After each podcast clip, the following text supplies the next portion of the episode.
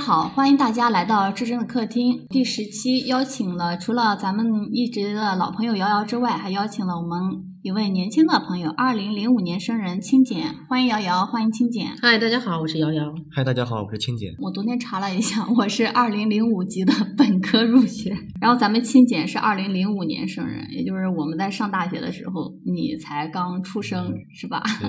然后咱们今天这个聊天就是呃跨世代的一个闲聊。呃，我和瑶瑶也算是 B 站的忠实用户。昨天我才知道这个 B 站哔哩哔哩这个名字的由来。B 站的站长当时喜欢炮姐，也就是咱们呃亲姐特别喜欢的一个角色，叫玉版美琴，是吧？因为 B 站站长比较喜欢炮姐，他就把 B 站改名为哔哩哔哩。可能这个切入点能是我们三个人 比较有共鸣的地方。先先说一说平时喜欢和朋友们做什么，和一个人喜欢做什么。因为我是一个住校生，所以大部分时间和朋友们做的时候，应该大部分都都是在宿舍。然后我们其实我们的爱好都差不多，平常的话就是喜欢下下象棋，有有时候如果有时间的话，我们会跟在那这块儿吹吹牛。清简是一个高二的学生，忘了补充这个背景信息了，嗯是在我们当地一中就是最好的高中。一个人的时候，如果是有那种电子产品的话，一般就喜欢刷刷视频，或者说听听歌。因为我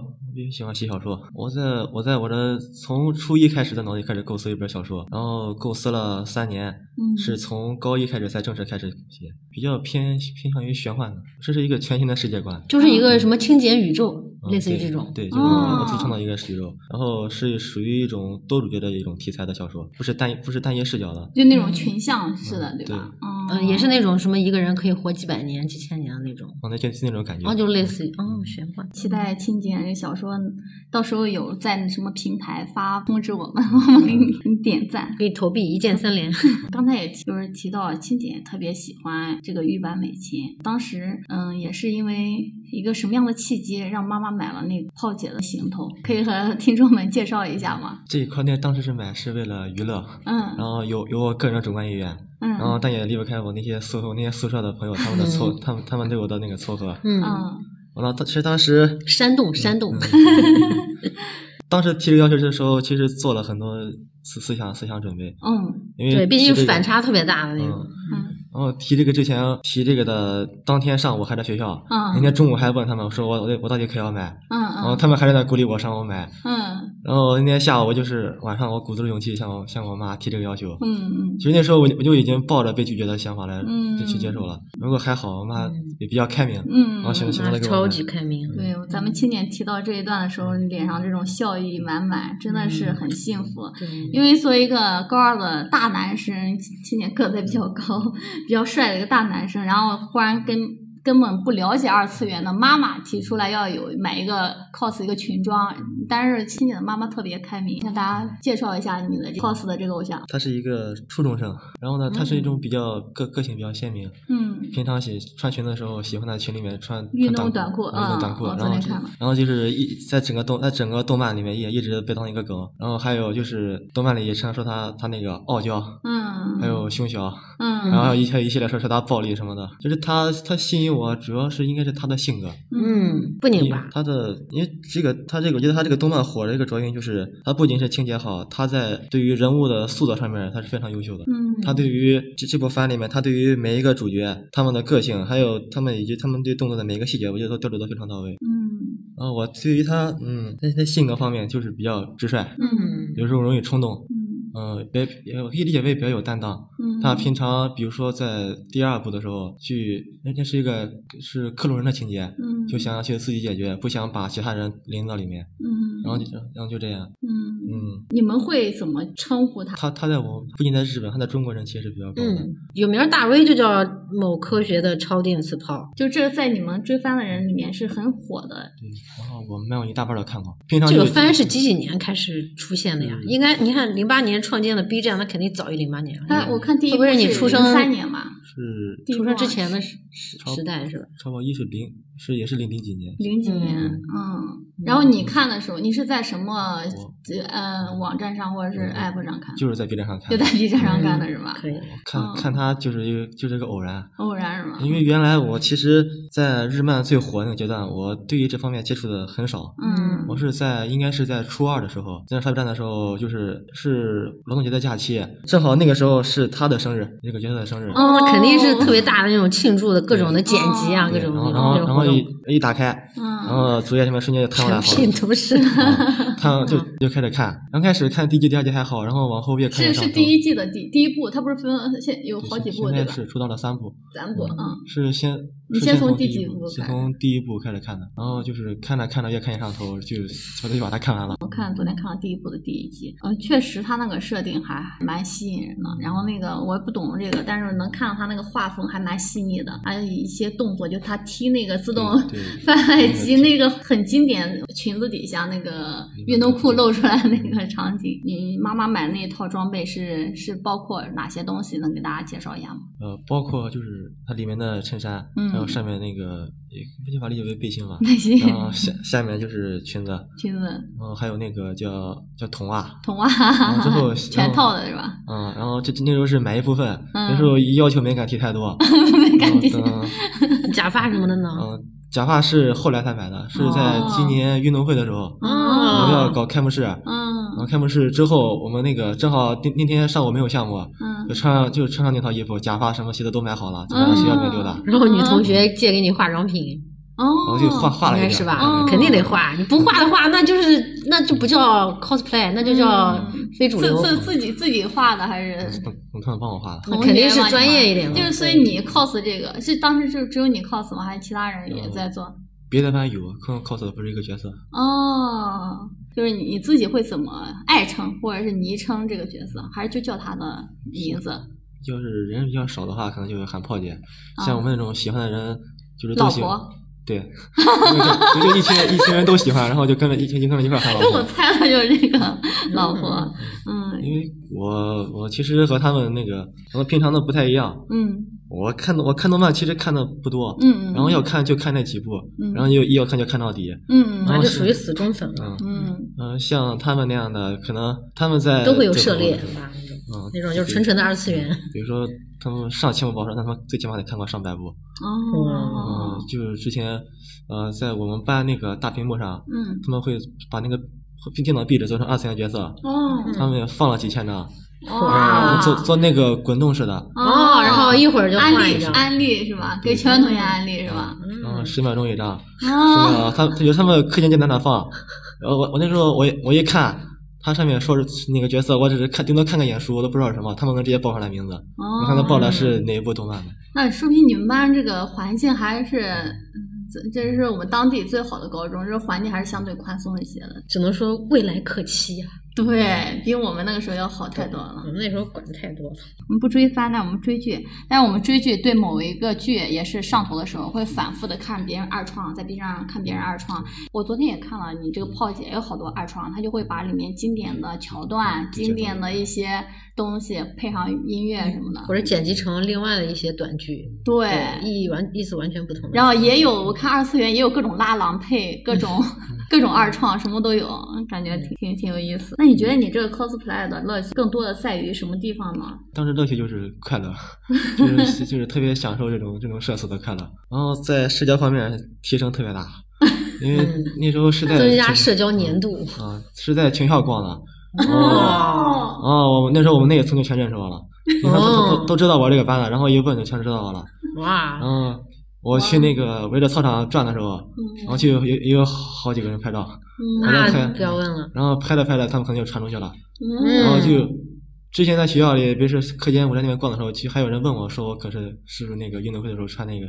嗯，说说那个人，那首先就那说感觉明很良好啊。，对，就首全先都是良好互动。对，说明首先炮姐她自己在高挺有中生这挺有个基础广对泛她这个圈子受众比较广，嗯对吧？其次就是那个肯肯定是做的也是比较好的，包括什么化妆都比较精美的，然后做的比较好，大家才会去讨论对，然后又嗯是一个又高又帅的男生，他有个反差萌。这个小伙子他这个也不拘着自己，就特别好。因对为有很多人他们出于害羞啊，出于一些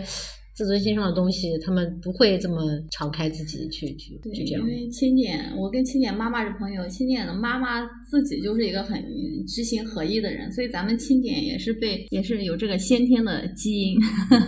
不拧吧。嗯是的，我我喜欢炮姐，我 cos 她，然后嗯我也因为 cos 她，我又结识了一堆其他的也喜欢炮姐的朋友。嗯，那就是最近你你看过的，但是除了这个炮姐之外，有没有其他的动漫作品，或者说嗯其他的文艺其他的作品文艺作品啊，或者是书、嗯影、音乐，也可以说我们安利一下。要说动漫的话，其实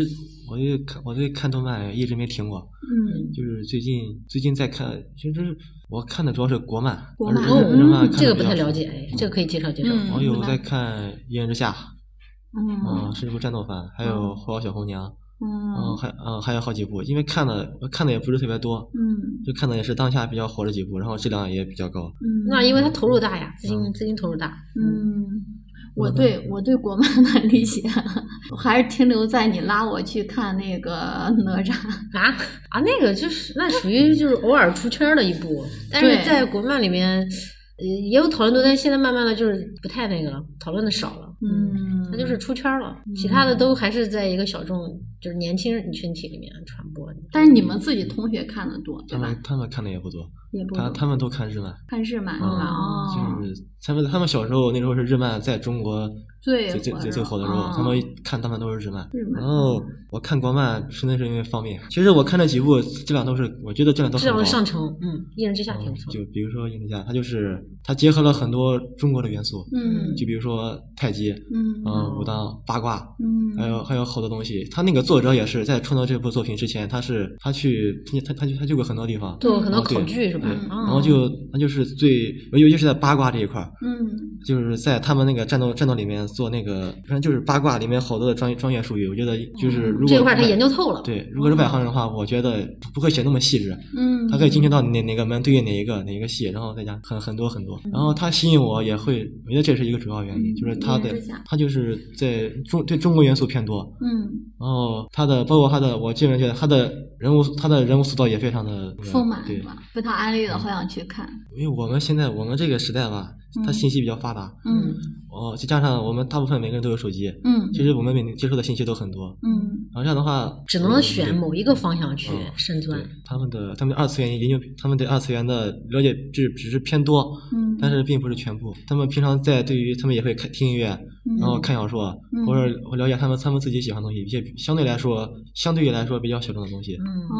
我我感觉我我之前跟瑶瑶说过，我在其实我读文字没有什么障碍，但是我在就是那种就是漫画书，我是有点障碍的。视觉上的嗯是嗯吧对我我我是没办法，就是我读一个呃小说或什么的，它在我头脑里投射的是整个动态的一个影像，我不用再去想。然后我看那个就是漫画具象的西。东西的时候就哦，然后就我不太我好对我我得脑我内得我翻译不得太好嗯对我得翻译对对，然后我我得瞅半天啊，这是这个人物，那动起来的那那那个动动画片叫动漫啊，嗯我我不太懂，就不动的那些，嗯，我其实是是有一些嗯阅读上的，就是去读图有点读图失败的感觉是。你是你你有没有看对那种纸质的或者说单定格的那种漫画，有，然后我看这块也不是太适应，是吧？就看着看着，反正他字也小，然后画的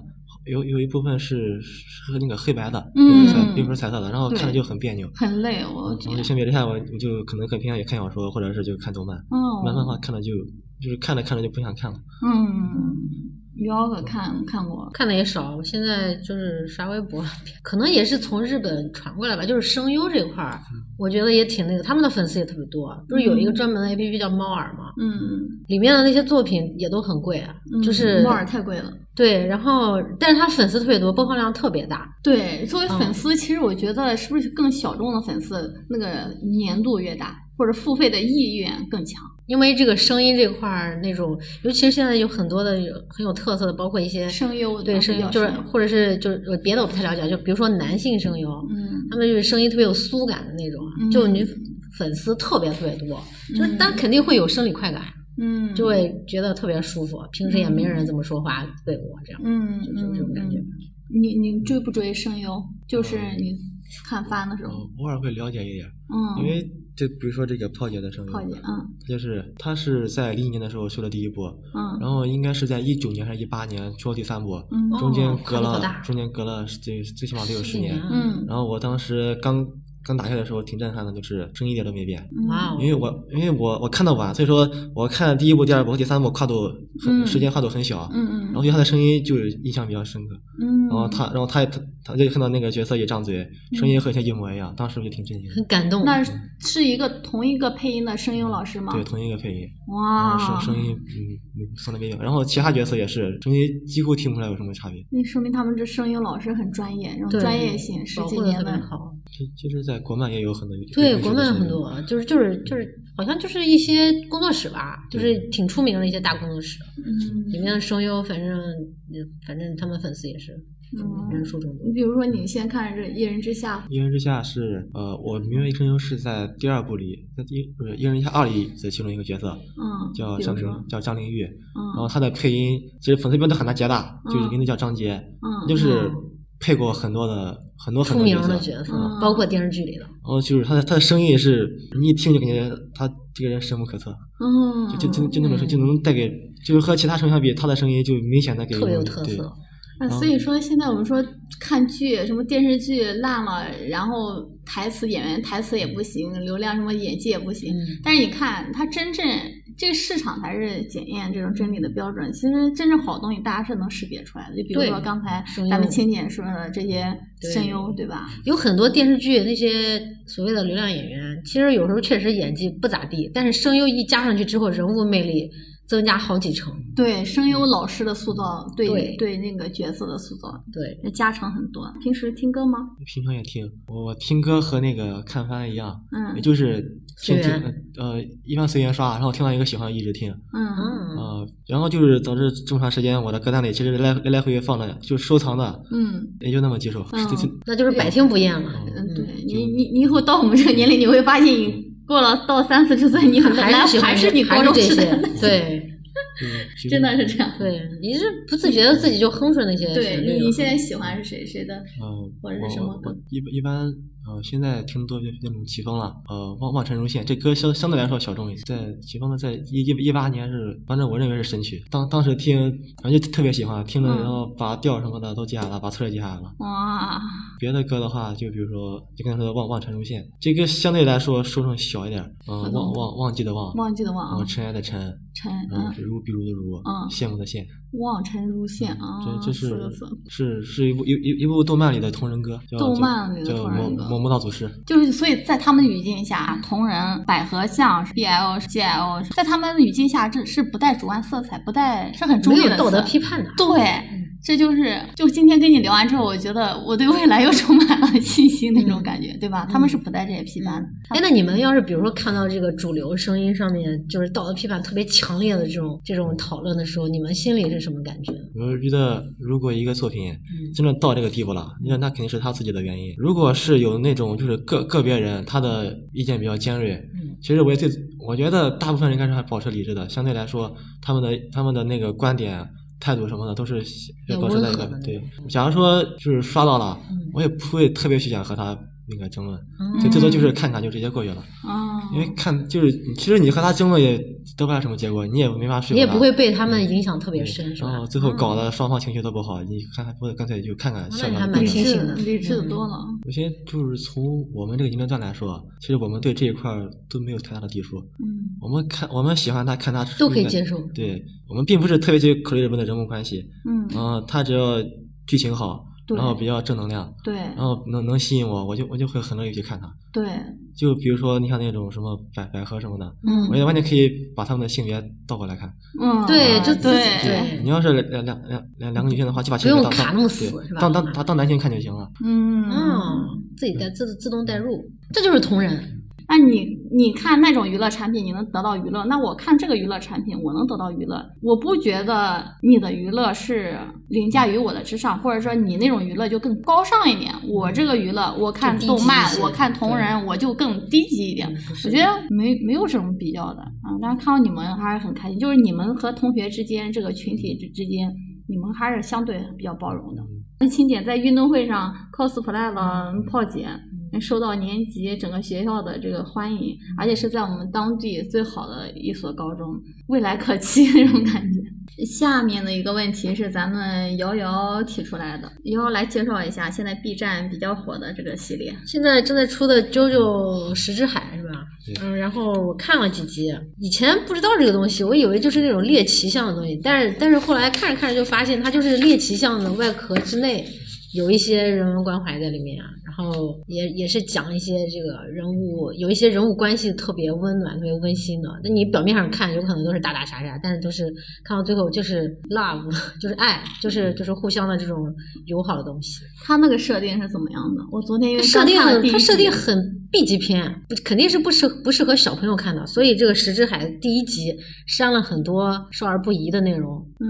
嗯，但是咱们这个没有分级嘛，然后对对然后就也是就 B 把站对也是把在 B 站上看的啊。对我我 B 我我我后来我看了一个未删减的，确实就很 B 级片，嗯但是但是以前我也看过几一一些啊 B 级电影，嗯其实很多 B 级电影，它就是打着一个猎奇的一个外套，嗯讲的还是那些故事，还是一些传统的，就像你们什么不不排斥百合、不排斥腐剧一样，其实内核都是那些东西，嗯它只不过就是披着一个那种皮，嗯，嗯，并没有对人的那种三观啊有那种超颠覆性的那种东西，没有没有，其实还是都是，所以这个《石之海》里面那个这个空调徐伦，很多人也是叫他老婆，就超喜欢他是男生女生？女女的。是是，我昨天空看调神探了，王我的昨女儿天我昨天看了第一季的第一集，嗯，特好看，好看是嗯，吧？对，非常推荐，画风也特别好。然后我也，我不是喜欢美术嘛，也是嗯照着去画一些同人的一些作品什么的。对对，我们瑶瑶从中现得在到了很多力拿量起画笔， 拿起多年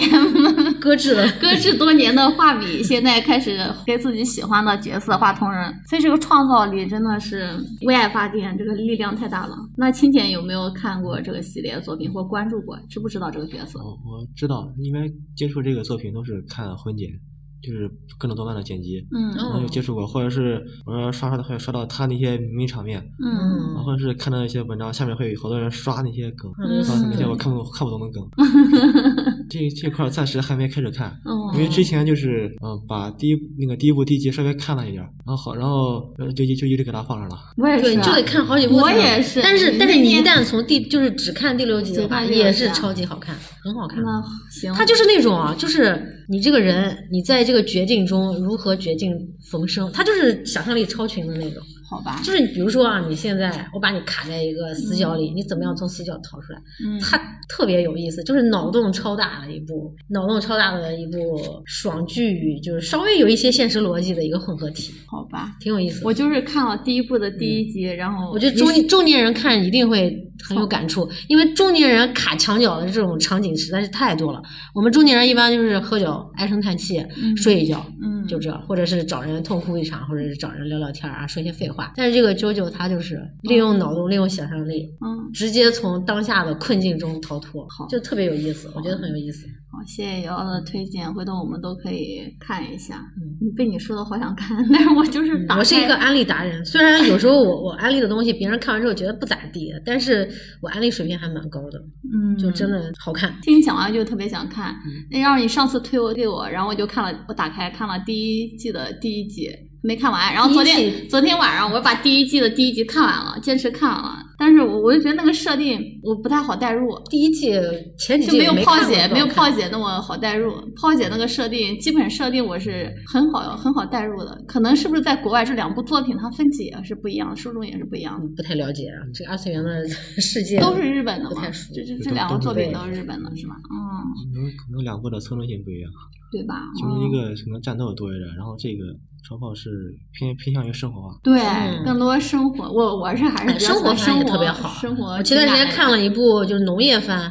农业学校的嗯叫《银之药》，嗯，特别治愈，就是就是真的人在超抑郁的时候就可以看那个，里面所有的弹幕都是都是非常温馨、善良、正能量，就是就真的超级治愈人的那种。嗯嗯，也是主角主动的去逃离一些现实的压力，然后选择一个其实也是很辛苦的一个一个地方，嗯但是在嗯里面就也是绝境逢生，得到了一些哎，就是挺像爽文的这种套路，很多的就都是这种，很多的番都是这种，就是现实生活中稍微有一点不不爽或者是不太顺利，然后嗯在这个番里面得到一些个人的成长，很多都是这种，我觉得挺好的。哦，好，感谢悠悠的安利。嗯，回头我们有时间可以可以看一下，但是每个人好像能带入或者能进入的那个门槛是不一样的。对，啊，我个人就是看小说多一点。像追番也好，听广播剧也好，你你你对知识付费这一块是怎么看的？对这种作品付费？我觉得它是挺合理的，嗯因为可能作为我们作为这种我们作为这个观观看者，可能有有的时候会对这种付费感到觉得不太合比理较。困难，但是如果我如果我们从这个创作者的考虑来想，因为一部好的作品，它从需要创大作量的精力。对，然后它它人力物力它都要消都要耗费很多，然后呃嗯，人家也是专业的设备，都要钱的。嗯然后它它觉得它进行一个收费，只要价格合理，我觉得没太大问题。嗯，虽然说我从来没充 过钱，啊，那你这 还没到核心区域。有一些这个猫耳，它是呃一个故事拆成三季，一季要收四五十块钱，一整个故事要一百多，就像你那个《魔道祖师》，它就是大概两百块钱左右吧，他那个很收贵费的挺嗯贵，的，嗯超级贵我，但是收益就是收益特别好，它粉丝粉丝量太大。我最近我因为我家嗯常常传来的什么声音啊？是那个凯叔讲故事，就我儿 子。啊，凯叔声音还挺有磁性啦。啊然后我可以儿子诶，估计亲姐这个年龄段是，嗯，不不一定知道凯叔，但是我的孩子这个年龄段，他他们就是伴随着他已经是凯叔的，我们家是凯叔忠实会员，就从他两三岁，凯叔讲故事最开始全是免费的，后来全部变成收费的了。就从幼儿园现在一直听到现在已经二年级了，双十一的时候又给他续了两年的会员。一年多少钱？啊一年两两三百吧，就跟那个视频网站一样的。然后，然后那爱奇艺也是，啊然后追一个什么我也不太懂，就是游戏主播嗯啊，然后是在爱奇艺上的，所以我们家爱奇艺一直是续费的。有时我候也只读书付几个电电电子书，那个 Kindle、亚马逊还有京东读书，有时候我会会会这样会付费，然后剩下的就是厚着脸皮向朋友借。 前段时间看那个 B 站上最好的朋友需要大会员嘛，嗯就管我们瑶借的会员，嗯，正常，我们这也也也有。互相借吧？对这可这以也借是一种社 B 交站它这样设置，它就是让人家传播的，你要不然你就只能一个 ID，只能一个手机什么什么串码，它就不让你。你像、啊，腾讯就是这样，对它，它只能在一部手机上，然后可以在五个电视上。嗯，，对，它就是家庭场景你可以多用，但是手机只只能一个，嗯，你这个上去那个就得退出。凯叔那个也是，你充了会员，然后也可以再多端口，然后它也不限制，然后你还可以小朋友嘛，可以把你喜欢的推荐给你其他的朋友，然后那个朋友点进去听，那个故事就是免费的，它是一个故事故事的那种。它这也是为了传播度传播。对嗯对，到你这个年龄，对感情是怎么理解的？陪我家七岁的孩子听那个凯叔讲故事，他最近超级迷凯叔，就算凯叔的新番，凯叔讲《红楼梦》，那林黛玉才九岁，这然后贾宝玉但是哎事事实上，贾宝玉十岁，薛宝事实钗上就这个10年龄吗对。然后我还专我门一直以为十三四岁，对我也觉得是十三四四岁哦，但是才故九事岁的开始，对他妈妈林黛玉妈妈去世，反正大概就这个年龄嗯段。然后我就在想，人的感情的这个深刻，其实我们现在到三四四十岁回望，其实可能它和年龄不是很正相关。这个应该是跟就是三观巨变的那个时候，那种给自己带来冲击的时刻，那那个觉醒的那个时刻，那个时刻的感情肯定是很深的。嗯你比如说你林黛玉、什么贾宝玉他们感情冲击，可能就在十岁、十一岁那片儿，或者十二岁就稍微大一点。但比如说我的，我的感情冲击是大学那块儿，我那个时候的感情，我认为觉得很深刻。我高中以前的我都忘得差不多了。嗯，瑶也没有瑶什么老公是她大学同学，对，然后这可能也跟这个这个人对这个大脑认知发育也有点关系。有没有经历过什么感情？现在是动感情了，然后重感情啊了是吧？哦，这是很正常哦啊，哦那说明就是一个发育对非非常正常的孩子。对，对我能明显感觉到，就是这个阶段和曾经那个阶段的他那种感觉是不一样的，嗯就是可能就是以从以从以前的那种呃怎么说呢，他那种嗯敬仰或者什么的，然后现在我感觉到这个阶段，可能就真的是处于一个喜欢的阶段，嗯呃。在感情这方面，其实我觉得他高中这个阶段，他有有点喜欢的人，我觉得很正常，很正常，很正常我而且很幸福。嗯，很正常。嗯，就是它它它可以是一个你奋斗的一个目一标个一个驱力，嗯，对，因因为在尤其是在现在，呃，我也不知道我们有没有这种情况，嗯就是他高中学业很忙，嗯然后平常像我我像我们班其实还好，但有有那种现象就是和周围人交流也很少，嗯因为他们的心理可能就比较闭塞，嗯我觉得就是因为我从小我身边就有有一些异性朋友，我觉得其实异性朋友和同性朋友的那个概念是他的感觉是不一样的。嗯，然后觉得一一个一个喜欢的女生，觉得嗯，那个该该怎么说？然后对，正正正常的一个，就会让自己笼罩在一个比较幸福的状态啊，就所以哪怕是什么对爱而不得啊，那那那个那也美好靠的感觉也是会一直伴随的呀。看那个炮姐，炮姐和当麻是官官配 CP 吗？嗯，是吗？就是现阶段可以可以这么理解，可以那么理解，嗯他他是百合番，他他他和他那个同伴黑子。黑子是吧？嗯，他他俩谁是官配？在那个呃超跑里面，我个人还是比较倾向当妈和炮姐。哦哦，他俩都是女女女，不是不是，嗯当当麻是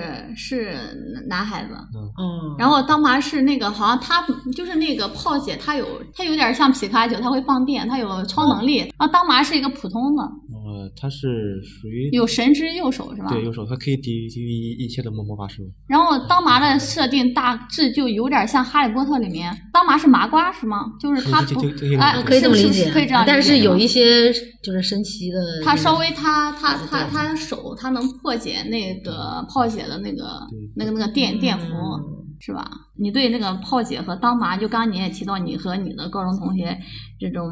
情愫情感，你说炮姐和当麻之间，和炮姐和她同伴黑子之间，就是这种感情，你是怎么怎么解读的，或者你怎么看待的？我觉得就是很很正常，嗯就是比如说人家说过炮姐形象就是有一个形象就是傲娇嗯。啊、她就是她对于当妈的感情在就是就超跑而言，现在是属于单单相思的这个情况，就是嗯有、有有喜欢的，就是喜欢，啊，但是也没说完。仅此然后为止了，嗯仅此。 你你说是炮姐喜欢当娃还是当娃嗯喜欢当炮当姐？炮姐喜欢呃当妈，从哦，其实到现在哎，到是现不是在，是不是那个设定？我我昨天看了一点那个 cut，是不是那个设定炮姐什么一说喊疼痛或者什么，那个当妈就会出现，是不是有那个设定？嗯呃，是是那个这个，我我印象里在这一块儿应该是属于粉粉丝那样。哦那可能自己自己啊做的对是吧就就就是啊就是说的很哦，二创好这是二创，自己的这种幻想 行加进去我了我回头把原番给他是看看着嗯嗯他放。他确实在这几部里面，尤其是在呃第那个是在第二部里面，嗯他那个青年就是为了去救他的破解为救他的那个妹妹，就是嗯他他克隆人，嗯他最后真的去去，他不是在七个超能力者里排第三吗？嗯他就是甘愿就就选择让让自己去送死了，去挑战那个第那个排名第一的，嗯就想让这个实验停止。嗯，那时候就是大麻站出来，也用一个就是没有能力的人，对啊，去挑战麻当时啊瓜呀然，后去挑战当时那个整个宣都会里最强战力，嗯然后把他打赢了。然后在三里面也是的，三里面是在呃，反正是他不是总共分为五个等级吗？嗯然后那个那那个角色是在第一集提到了，就理解为一个疯狂的科学家，嗯嗯，想把他提升法提升到六级，然嗯。后升六级之后就是你理解为，然后最后也是等到把他学海了。嗯所以说可能就是这些情节，就是说的，等他有危险的时候，姚姐喊他就会过来，就这这种语言。嗯嗯嗯，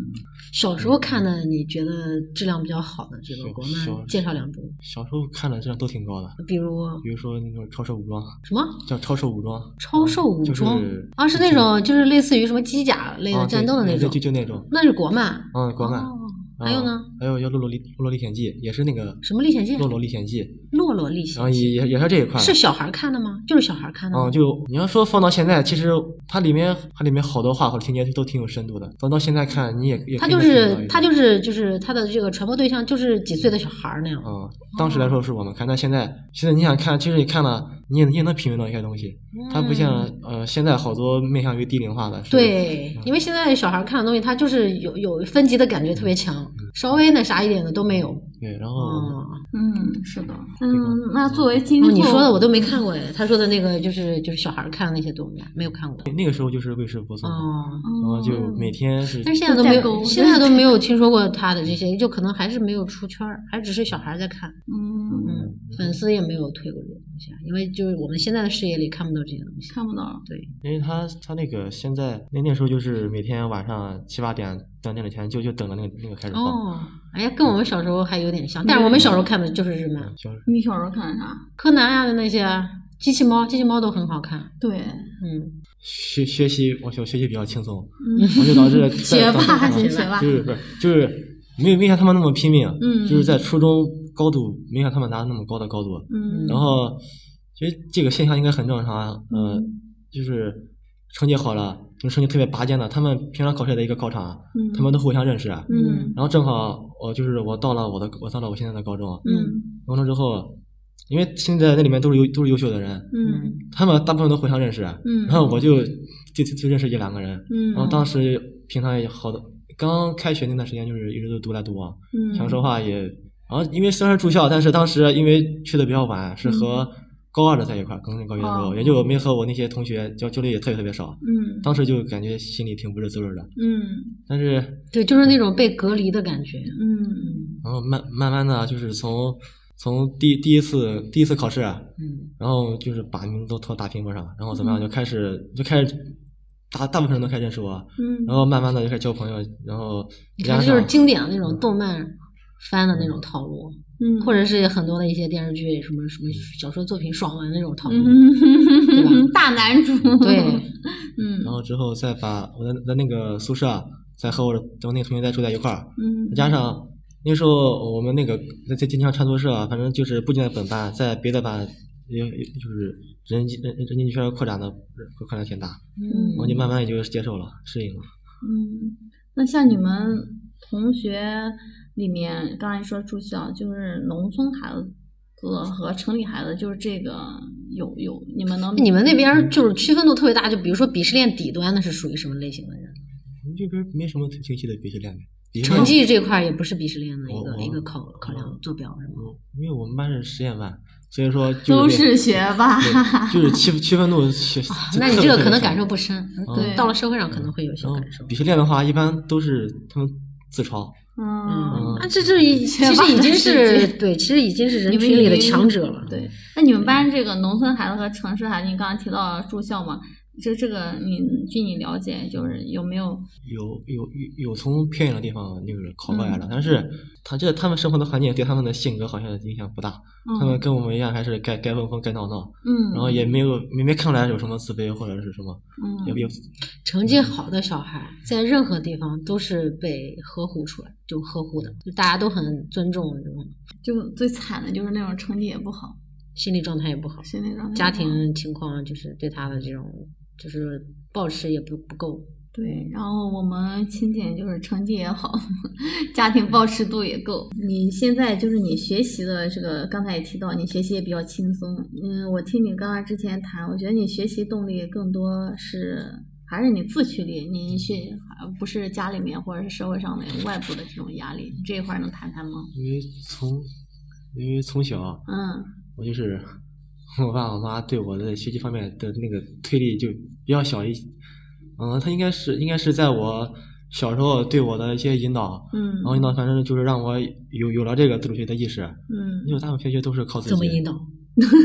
这就我很感兴趣。对，嗯，就比如说，我现在看我妈学习，我们也偶尔我也能是看那种一无眼脑夸吗？就是稍微嗯你做一个东西做的还可以，然后就开始夸，然后你哦自信心开始滚动，哦然后继续夸，继续滚动，良性循 环。会会会夸，但是应该没有那么夸张。应该对，夸张孩子是能辨识的，你不能把孩子当傻子一样，对不对？他是有辨识的。嗯还有那个就是从小带带着我看书，啊嗯然哦后，就是一点点潜移默化的把把把我改，把我的那个想法什么都改变了。哎，那如果比如说你的妈妈现在穿越回去，现在肯定就是不看书了，要刷手机了，你还会那么？ 就是你觉得，你觉得这个刷手机的时代还能培养出成绩好的孩子吗？我觉得，嗯，一个优优优秀的家长，嗯比如说我妈，我觉得如果是我妈的话，嗯她她可以为了教育我，她觉得她完全，我觉得她是会选择放下手机，不念她的书，嗯包括他现在，嗯、虽然他有手机，他想教育我妹妹，他也是我们家的书摆了很多，嗯就是就是多到寝室都没地方放，能在沙发上放，垒垒垒的好高，嗯，他也会带着我妹把妹去氛看书，围摆出来，嗯啊，然后把这个态度摆出来。对。然后就就就一点点影响。我们亲姐的妈妈是没有上高中的，是初中之后上的卫校，所以说我觉得家长的这个学历啊，包括家长的这个知识方面，他跟孩子的这个学习，它不是正相关的，更多的是家长对孩子这种情绪上的情感支持，这个我觉得特别特别重要。而且，一个妈妈对自己的孩子在做一些活动的时候，比比如说她在旁边，然后能够做到完全不干预，我对觉得超难，对，这这超级难。那您就是现在有，就是说下一步想发展的专业领域，或者说有心仪的大学吗？因为现在也高二了。嗯，先看吧，反正未来的领域是想从事科研方面。嗯然后大大学的话，大学的话，现在想的是把想去想去上海，嗯嗯嗯，先选城市，再选大学。去上海，然后具具体的再再再再再往再往前走吧，然后到时候看。哦嗯嗯，科研具体是哪个领域的科研？嗯化学、物理或者什么？就是数数数学和物理这一方面的，哇，啊学霸！ 就最难的那您个。啊当初为什么选？文科就是因为不用学数学啊。对，所以就是我我数学就是学就是白痴，在学学霸面前，我们的原型都毕毕露了。心虚。嗯，别人选我那天听一个播客，他讲为什么就讲文科生就业难嘛，啊，几个主播也都是文科生，然后大家一问为什么当初选的文科，有好多主播就说因为不用学数学， 所以我们确实都是这样的。青姐作为一个这样高二的学霸， 不光是学习上的学霸，啊，她愿意这样在学习其他同学都在内卷的时候，她愿意抽出这样一个上午陪我们这样聊聊天，嗯，陪她妈妈的朋友聊聊天，我觉得这这个本身好神奇啊！对，嗯你现在就是因为你已经零五年，现在是十16十六了，对吧嗯？然后一个最好的年龄。那我们对于我们的家里的这个男，现在七，我家七岁，瑶瑶家四岁多，四岁多，对吧？但我们肯定还是有一些焦虑的。嗯，你现在对这样一个年龄段的孩子，男孩子的妈妈有什么建议？嗯，觉得其实就是更多还是要不要给他太大的压力，嗯要因为他才现在才七岁，还不是还没到那个那个年龄，嗯，更多的是引导，正确的引导。然你后可不可以说举一点具体的例子，就是一些小事情、小事情，怎么嗯怎么算是你认为的正确的引导呢？或者在你在成长过程中，你和同伴的聊天中，你意识到你的家庭对你的这种宽松度和其他人对他们的宽松度是不一样的。宽松度，我的宽松度很大，对对，你是怎么意识到你们不同的？就是生活环境的这种不同。从、嗯从高中开始，然后就嗯跟他们交流的时候，才 就是特别明显。哦我知道他们一路怎么长过来，然后你是这样过来的，他们是那样过来的，还是不一样的。嗯，他们好多人平常和父母都特别生疏，嗯，然后哦，都是很官方的那种嗯事务性交流，嗯，交流也特别少。然后嗯在我家的话，就是平常乐乐乐呵呵的，然后啥都能聊。嗯，然后平平常还我妈还跟我抢抢抢吃的， 那挺好。嗯，嗯然后这七岁男孩儿的话，嗯，因为我觉得男男男孩儿的成长，嗯如果如果他的那他的父亲有时间的话，可以让他父亲多来陪陪他。嗯嗯，我觉得对于男孩儿成长来说，有一个父父亲的角色，我觉得很重要。嗯就是有一些就是榜样性的这种感觉，嗯是吧？，如果如果是女孩还好，我觉得对于一个男男男孩子来说，就是一有一个母亲来领辅导和那个来来教育，和父亲和母亲一同教育，我觉得这个效果是不一样的。嗯，那你觉得你成长过程中，刚刚提到妈妈多一点，你爸爸有一个什么样的角色？然后在你的成长中是怎样给你助力的？我我的父亲在我小时候陪伴比较少，嗯工作太忙了，嗯，他嗯一直一直一直在工作，然后嗯也是从初中开始才开始那个就是可能是事业稳定了或怎么样嗯，然后嗯就开始和我交交流才开始多多了起来。嗯然后我觉得嗯，是我还是从小就开始，因为这长样大交之流后更无碍，是吧？心理上没有那么大肯。定会有会有点隔阂的，就长大之后。嗯，嗯对，所以很多父亲他在孩子幼年的时候没有过多的陪伴，嗯所以在孩子对母亲展露出那种无障碍的亲昵的感觉的时候，父亲常常是嫉妒的，是嗯他是他们会嫉妒，但是他们不知道为什么会这样，那就真的就是陪伴的作用。陪伴作用。对，陪伴，然后使这个母亲成为孩子一个抱持的一个，就相当于一个特别完美的容器。孩子在这个容器里面怎么样都行，嗯但是如果父亲他一直没有作为这个容器啊，他是一个陌生的东西，那孩子怎么可能心甘情愿的去流到那个容器里面呢？那就是有障碍。嗯，所以这个父亲要在孩子还小的时候就开始对尽量多的陪对，伴哪怕都是就是觉得很无意义，就是就像他说的什么一起抢东西吃，都是一个特别好的一种互动。我觉得对，就是父母能一起，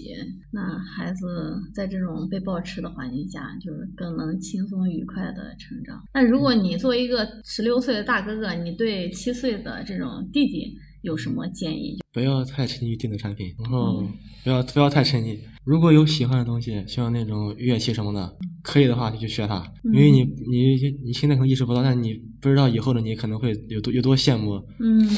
有有有有有多羡慕那种感啊万觉。众瞩目的感觉，女孩子也喜欢。就是就刚才我聊的那个，就是就有一个就是帖子上说，那有个男的大一开始就是之前也没有机会嘛，大一开始学吉他，学了三年，到大四终于特别好了，但是除了公司的年会，也没有女孩子再去再去关注他了。但是如果比如说高中的时候，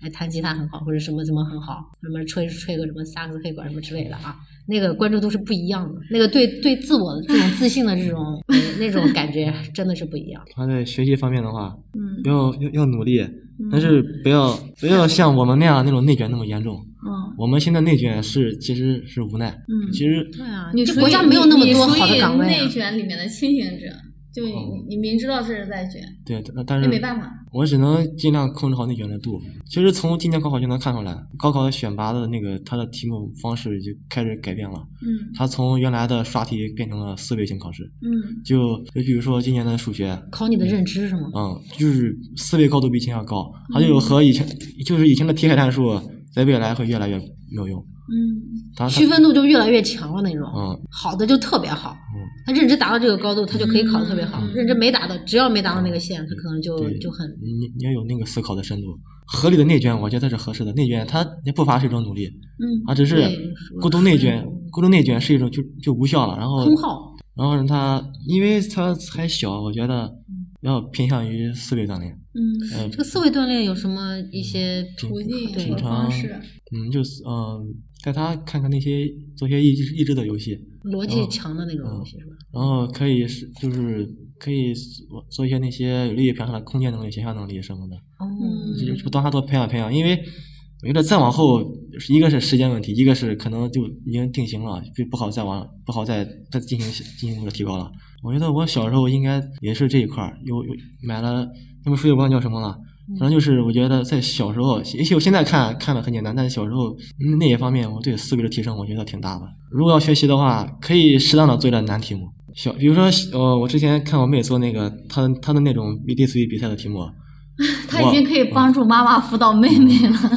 他妹妹是他辅导，一手辅导大的， 哇哦，太羡慕亲姐的妈妈了。那应该响应生三胎，嗯对，这这是属于为家做为国家做贡献了，这然后好，青姐接着说，打断你。她那个题目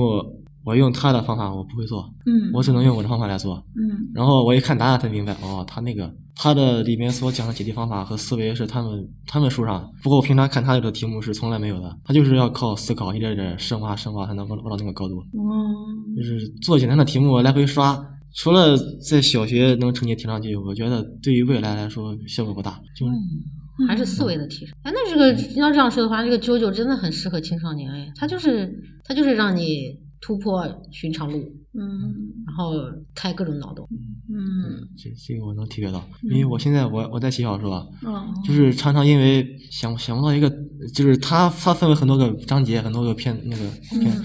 我就常常想它它的结局该怎么设计，嗯因为我它结局如果都是那样的话，就太千篇一律了。中间它如果有波折的话，我觉得。假如说我作为读者，我肯定要看到一些惊喜，嗯我肯定要看到一些我想不到的东西。对，嗯但是，但是如果我我作为作者，我的思维跟不上的话，嗯我会把情节写得很平，然嗯后这这或一者很块套路，对嗯，就就就是读者看一半儿就明白了后面发生什么，然后对你就觉得这样就带不来惊那就没意喜。思所以说，我就平常会看着推理小说。哎，越聊我才越发现我是如此之平庸。 那如果说现在穿越回去，你对七岁的自己有什么要说的？嗯，还是之前那样的，学学学门 乐器，学不学琴？ 嗯，吉他、笛子什么都行，因为因为你不知道未未未来的你，当对对对于这方面的想象会，他我我真的我平常我经常会幻幻想那些场景，就是他们在舞台上表演，假如说那个人是我，嗯哦，然后那时候就真的很羡慕，但小小时候没学，小时候其实我也不知道我小时候那时候那时间在干嘛，反正在家就是玩玩玩玩。但然是后如果就你那个时候学了，对有可能成不了现在的你，对。对，也有可能。对，你觉得就是现有这种考核的标准体系下，你是不是更更容易知道这些考试应试的这些门路套路，啊套路？你已经识破这个套路了。就比如说像刚你说写小说一样，这些出题的老师的其实套路，其实你你大概是你作为读者来说，你已经知道他下一步要干什么。其实你常常是不是有这种感受，嗯有对吧？因为我们现在所以才能成学霸，就对，那种学霸架一构定感是特别强啊对，一。定是这样的。我们现在也在干这个事情，嗯，就是让自己去出题。对，好那我们这期就到这里啊、感谢大家的聆听，感谢瑶瑶，感谢欣姐啊、再见。拜拜。然后拜拜。